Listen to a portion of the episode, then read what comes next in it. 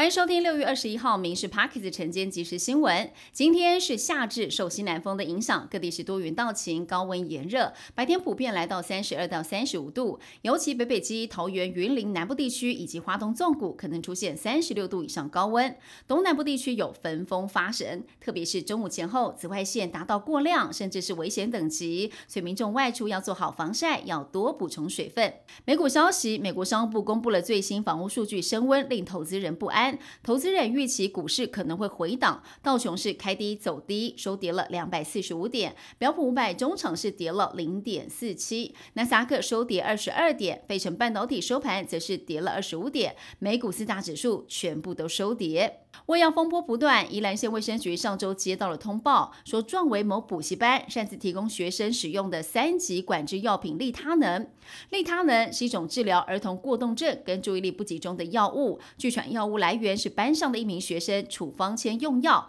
被老师擅自拿来给其他两名学生服用。县府目前要求该班停止招生，也主动通报地检署来进行侦办。好事多自有品牌冷冻综合莓果爆出了遭到 A 肝病毒污染。好事多在五月底向食药署第二度提交调查检讨报告，但食药署举行了专家会议之后，认为好事多在报告当中没有提出污染源，也没办法说服委员未来可以避免类似状况，要求再补件。食药署要求好事多补充针对供应商的集合报告，以及说明降低病毒污染风险的更具体作为。而在确认好事多完成调查跟改善之前，会持续的暂停受理冷冻莓果类产品的输入查验申请。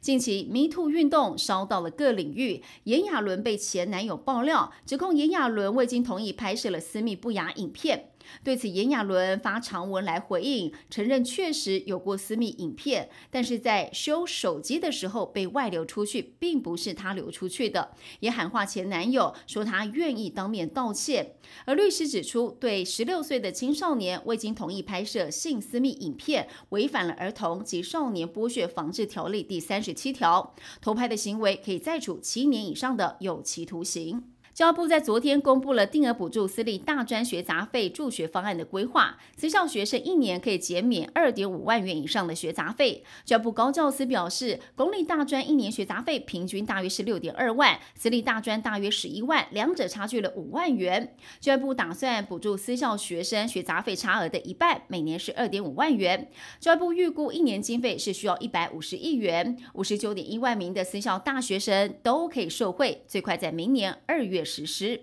经过二十多年的讨论跟谈判，联合国一百九十三个成员国一致通过了《保护公海生物多样性公约》，这是史上第一个保护公海生物的公约。这个公约具有法律的约束力，可以说是保护公海的关键胜利。这项公约还将设立一个新的机构来管理海洋生物的保育，并且在公海划定海洋保护区，还要制定原则，以便在进行海洋商业活动的环境评估时，能够有法源的依据。九月二十号起，保护公海海洋公务申约将会开放各国签署，并且在获得六十个国家批准之后生效。以上新闻由民事新闻部制作，感谢您收听。更多新闻内容锁定下午五点半《民事 Parks 晚间即时新闻》。